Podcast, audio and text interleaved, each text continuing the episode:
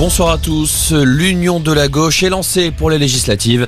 Le PS a finalement rejoint l'alliance formée par les Insoumis, les Verts et les communistes. Un accord trouvé dans la douleur. Avec seulement 70 circonscriptions, de nombreux socialistes qui se voyaient candidats se retrouvent déboutés. Mais pour certains, hors de question de jeter l'éponge.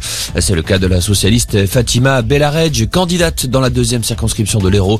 Elle refuse de se désister et dit ne pas se retrouver dans l'accord passé avec les Insoumis. Écoutez. Moi, je négocie pas avec mes valeurs. Cette union-là, euh, qui est euh, prônée au niveau national, elle pose un problème de valeurs. Moi, mes valeurs n'ont pas bougé depuis que je suis engagée politiquement. Euh, on fait l'impasse sur l'Europe, la laïcité, les institutions. On va les mettre entre parenthèses et on en reparle quand? Enfin, il y a quand même un sujet qui va pas, quoi. Vous savez, j'aime bien me définir comme femme engagée, de conviction, c'est l'engagement de toute une vie. J'ai pas envie de négocier sur ça. C'est hors sujet. Moi, je fais campagne avec mes convictions soutenues avec toutes les majorités de ce territoire. Tout ce qui est à côté euh, et du parasitage qui n'a absolument aucun sens en fait pour nos électeurs.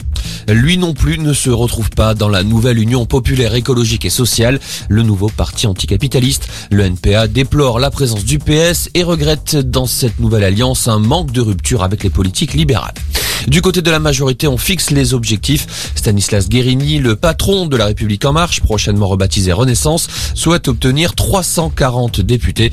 Il en faut 289 pour atteindre la majorité absolue à l'Assemblée. La tension monte chez les 27. Le Premier ministre hongrois Viktor Orban juge que Bruxelles a franchi une ligne rouge en voulant interdire les importations de pétrole russe. Une décision qui porte atteinte à l'unité européenne, selon ses mots. Pour Viktor Orban, un embargo sur le pétrole russe équivaudrait à une bombe nucléaire larguée sur l'économie de son pays. Et puis du foot avec le début ce soir de la 36e journée de Ligue 1. Lille reçoit Monaco à 21h. Voilà pour l'info. Passez une excellente soirée.